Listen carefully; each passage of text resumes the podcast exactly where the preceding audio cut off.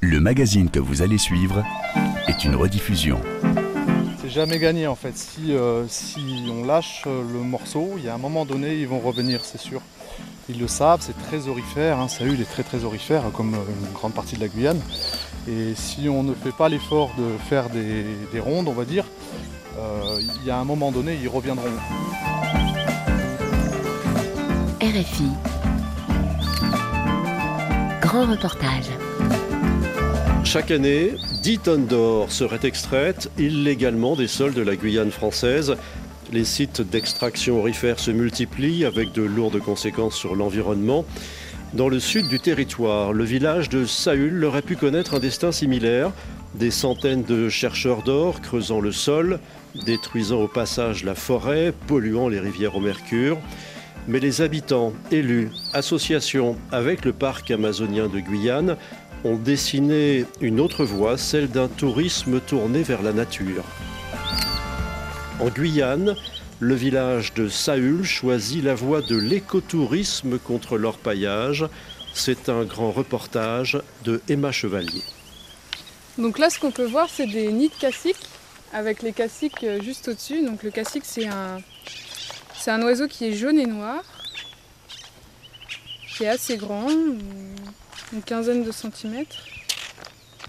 Munie d'une longue vue, de jumelles et d'un petit livre explicatif, Alice Bello, jeune animatrice nature au parc amazonien de Guyane, emmène une dizaine de visiteurs à la découverte des oiseaux du village. La commune, située sur les plateaux des Guyanes en Amazonie française, est accessible uniquement par avion. Peuplée d'un peu moins d'une centaine d'habitants, elle a accueilli en 2021 entre 3000 et 5000 touristes.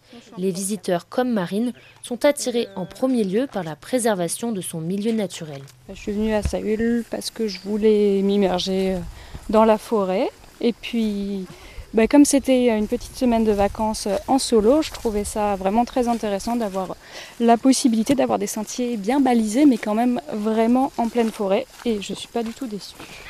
Ah, il y a un qui. Il y a deux haras qui passent là. Deux haras rouges. Hop, ils sont. Ah, super, ils viennent, ils viennent de se poser dans l'arbre. Bah, on va pouvoir les observer à la longue. Ils se sont posés en haut à gauche de l'arbre. Celui qui est vraiment le plus haut. Oh bah il y en a un autre là.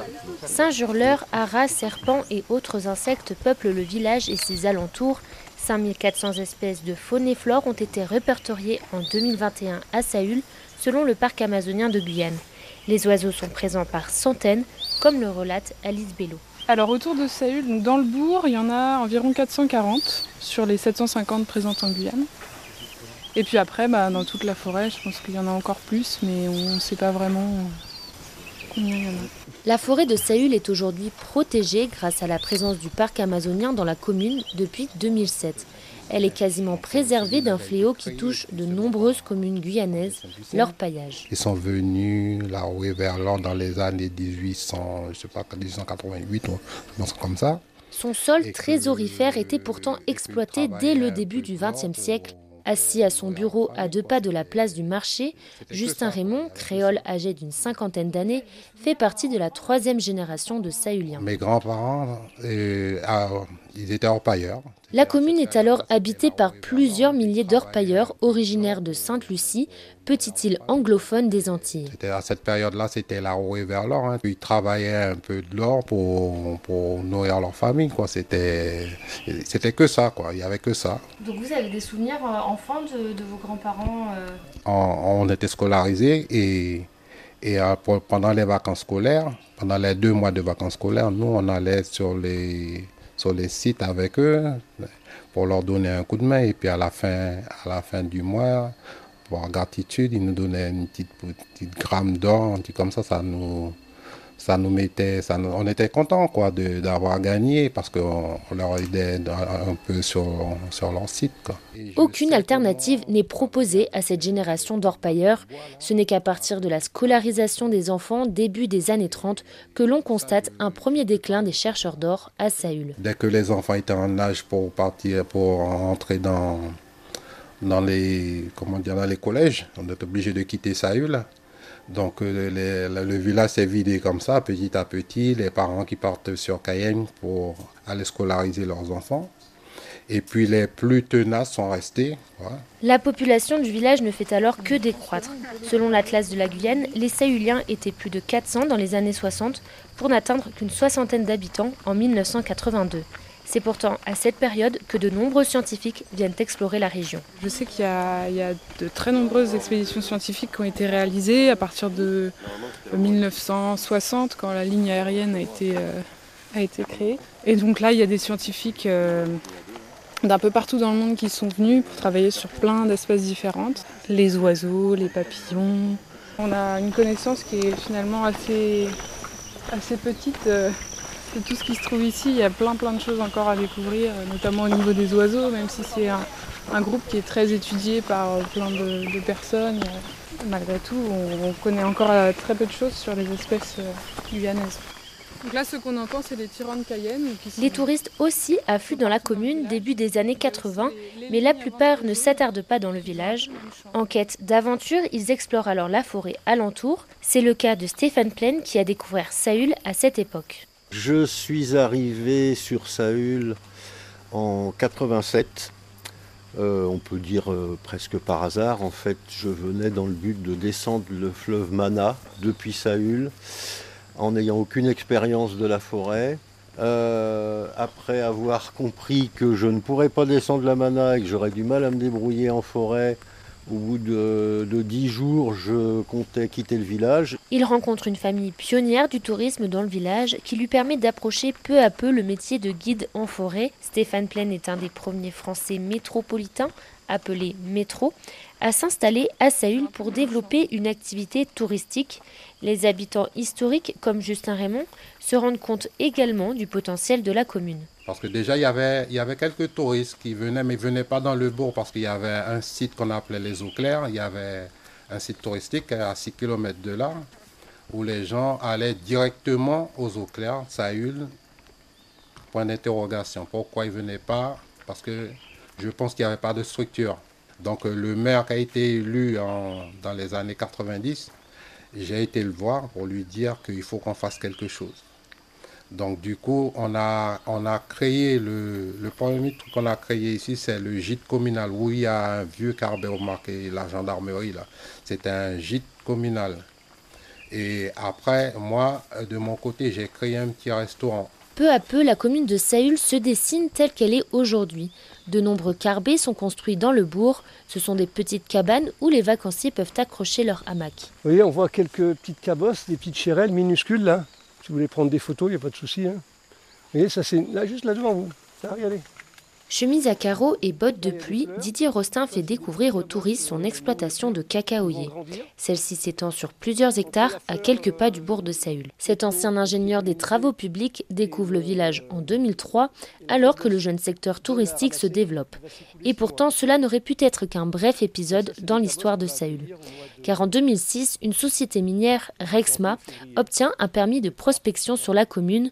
Une partie des habitants, dont Didier, s'y oppose. Cette lutte s'intensifie en 2012 quand la société obtient un permis d'exploitation. Ah bah, j'ai été très, euh, j'ai été très impliqué parce que le maire de l'époque, qui, est, mon voisin, la maison qui est juste en dessous là, était absolument contre. La majorité des, villageois étaient contre. Donc on s'est mobilisé pour que ça se, ça n'arrive pas à maturité ce projet. Heureusement. Le maire de l'époque, Herman Charlotte, appelle les habitants à se mobiliser. Il prend également un arrêté municipal qui interdit toute prospection minière à moins de 10 km de la commune. Surnommé Lulu dans le village, Lucien Timan fait partie des habitants qui luttent contre le projet Rexma. Avec plusieurs Sahuliens, il rejoint la manifestation dans la préfecture guyanaise pour dire non à leur paillage légal. Ben non, il y avait le maire de l'époque, euh, bon, ben, qui nous avait demandé de faire une manifestation. Donc on est descendu à Cayenne, tout le monde est descendu. On a manifesté contre l'orpaillage. On n'était même pas en association, hein. c'était vraiment les habitants contre bon, ben voilà, l'orpaillage. Lucien ne voit pas d'un bon oeil la création d'une activité orifère à deux pas du village. Bah, ben, entre voir comment l'orpaillage était à l'époque et l'orpaillage maintenant, quand tu vois c'est la drogue, c'est la prostitution, c'est euh, la pollution, c'est, il n'y a rien de bon. Didier Rostin non plus n'oublie pas cette intense période dans la commune. En 2006, il affiche discrètement son soutien aux opposants du projet. Alors moi j'étais euh, agent de l'État, donc je ne pouvais pas trop m'exprimer, mais j'étais solidaire de tous les gens qui, qui, ont manifesté à Cayenne, qui ont, euh, qui ont fait beaucoup de, qui ont fait intervenir des, associations, des, euh, organismes pour, la protection de l'environnement. Ça aurait changé quoi dans le village selon vous d'avoir un site d'orpaillage? Ben écoutez, euh, la crique qui voulait orpailler, c'est la crique Limonade qui est à peu près 5-6 km d'ici. Et c'est l'endroit où tous les gens du village euh, vont chasser, pêcher, passer du bon temps en famille. C'est un endroit de, plénitude, de tranquillité que tout le monde apprécie depuis toujours. Donc ça, ça aurait été irrémédiablement euh, détruit. Le sujet divise alors la population. La société minière assure que son activité pourrait enrichir le village. Rexma, c'était un peu, un peu mitigé. Hein. Justin Raymond ne voyait pas forcément d'un mauvais œil l'arrivée de Rexma. Parce qu'il y en a qui étaient pour parce que Rexma disait que qu'il allait embaucher. Il y en a d'autres qui étaient contre parce que euh, la société allait travailler de l'or à grande échelle sur la commune. Donc euh, c'était un peu mitigé. Moi, j'étais entre les deux.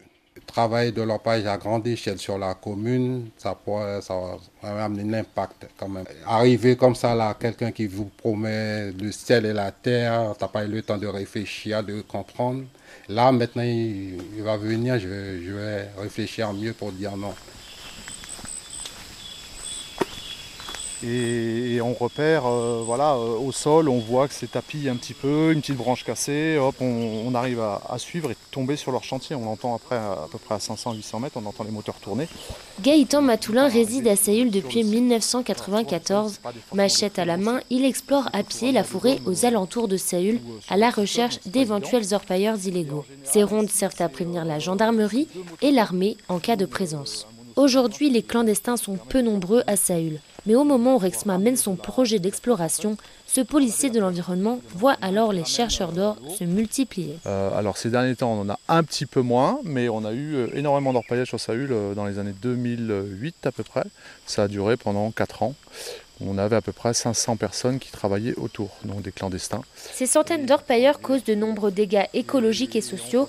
Également membre du parc amazonien, Stéphane Plaine en a gardé de vifs souvenirs les comportements avaient changé, quelques vols quand même, mais rien par rapport à la fréquentation. On avait entre 30 et 50 orpailleurs qui rentraient par jour dans le village pour se ravitailler. Les criques, euh, je vais dire crado, c'est-à-dire la turbidité dans toutes les criques, la surchasse, donc quasiment euh, disparition du gibier en périphérie du village, dans le village, certains en profitent pour faire fructifier leurs affaires. En 2009, des épiciers sont condamnés à payer 5000 euros d'amende pour avoir vendu des vivres et du matériel aux orpailleurs.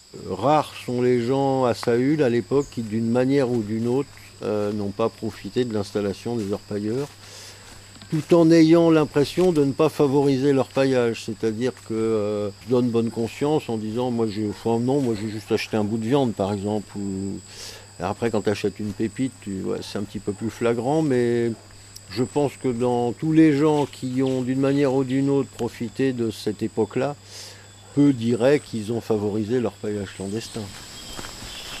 À cette période, le paludisme se propage dans le village. Cette épidémie inverse le rapport de force et pousse les habitants à s'organiser contre la présence des orpailleurs. Parce qu'en fait, qui dit orpaillage clandestin dit arrivée du palu dans le secteur. On est passé euh, quasiment de 0,4 palus en 2005 à 250 en 2008. Euh, donc tout le monde, hormis deux ou trois exceptions au village, faisait palu sur palu. Et euh, je pense que ça a facilité, ça a favorisé le fait que les gens commencent à en avoir marre. Les autorités locales réagissent. En 2008, la gendarmerie s'installe à temps plein à Saül et la Légion étrangère est également mobilisée pour détruire les camps illégaux.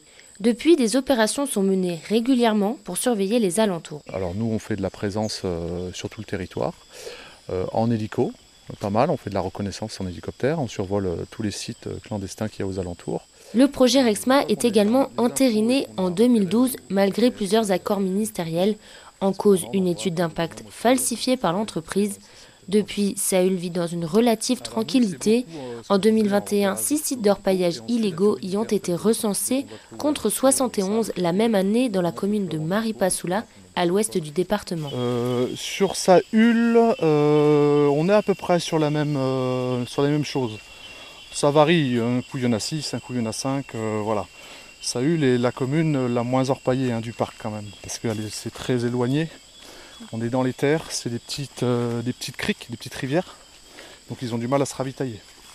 Et on est très présent sur le territoire pour ne pas les laisser s'installer trop longtemps. Quoi. Depuis 2015, certains membres du parc amazonien de Guyane ont vu leur mission s'étendre à la lutte contre l'orpaillage illégal.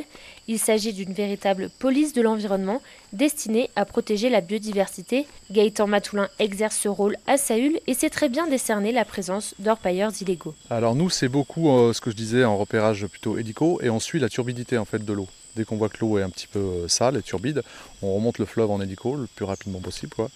Et on cherche tous les affluents sales et après on prend voilà, euh, les infos qu'il faut pour, euh, pour partir au sol. Et après c'est, voilà, on rentre en forêt, on, se faufile, on, suit les courbes de niveau, on cherche un peu.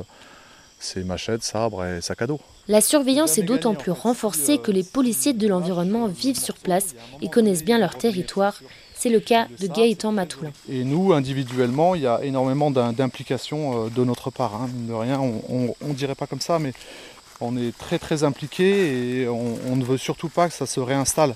C'est ça aussi, hein. c'est difficile de motiver les gens sur le long terme quand on est implanté depuis très longtemps sur un territoire comme, euh, Saül ou la Guyane. Euh, il faut rester investi, mais sur très longtemps. Et, ça, il n'y a que le parc amazonien qui peut le faire parce qu'il y a du personnel qui, vit ici et qui est né en fait sur ce territoire. L'orpaillage illégal ne s'éradique pas facilement, faute de moyens, de présence policière et avec l'accord tacite des habitants, tout pourrait revenir en arrière. C'est jamais gagné en fait. Si, euh, si on lâche le morceau, il y a un moment donné, ils vont revenir, c'est sûr. Ils le savent, c'est très orifère, hein. Est très très orifère, comme une grande partie de la Guyane. Et si on ne fait pas l'effort de faire des, rondes, on va dire, euh, il y a un moment donné, ils reviendront. Ils essayent hein, de temps en temps, hein, sur des vieux sites, ils reviennent, ils, retravaillent, on y retourne, on recasse, et voilà, c'est la présence, la présence, la présence qui permet d'éviter euh, la reprise de leur paillage aux alentours de Saül. Le village mise aujourd'hui sur l'écotourisme grâce à 45 km de sentiers balisés et à ses carbets pour la plupart autonomes en eau et en électricité. Saül accueille des touristes passionnés de randonnée ou de sciences naturelles, comme Serge. Ce photographe amateur attend patiemment de capturer des animaux sur le belvédère du village. Il détaille les raisons de sa présence à Saül. Là, c'est parce que ben, on est au plein centre de la forêt et qu'on peut voir des espèces, je pense qu'on ne verra pas sur d'autres secteurs comme euh, sur le secteur de la côte où c'est plus, euh, plus facile d'accès. Est-ce que c'est euh, ce côté justement très préservé qui vous plaît à Saül? Euh, c'est effectivement le fait que ça reste calme, que ben, les, sentiers ne sont pas hyper fréquentés. Euh, mais ça, euh, c'est vrai à Saül, mais c'est vrai sur toute la Guyane. Ici, avec l'avion qui me dépose en pleine forêt, ben, on est tout de suite dans des sentiers qui sont complètement dans la nature. Cet équilibre permet en partie de faire vivre la commune, un carbet plutôt qu'une pelle, des cacaoyers plutôt que de l'or. C'est une philosophie qu'apprécie Didier Rostin, pour qui le tourisme est une réelle opportunité offerte aux habitants. Ah, c'est plus que la force, c'est le, sang, c'est l'âme, c'est le, sang de, Saül. L'orpaillage doit être complètement euh, éliminé d'autres de Saül, ça c'est évident. Euh, ça rapporte rien ça n'apporte que des problèmes, que des... il y a plein d'autres endroits, sans les citer, en Guyane, qui sont catastrophiquement euh, éteints. Alors qu'à Saül, on continue à évoluer grâce au tourisme et sans leur paillage. En Guyane, le village de Saül choisit la voie de l'écotourisme contre l'orpaillage. Un grand reportage de Emma Chevalier, réalisation Donatien Cahu.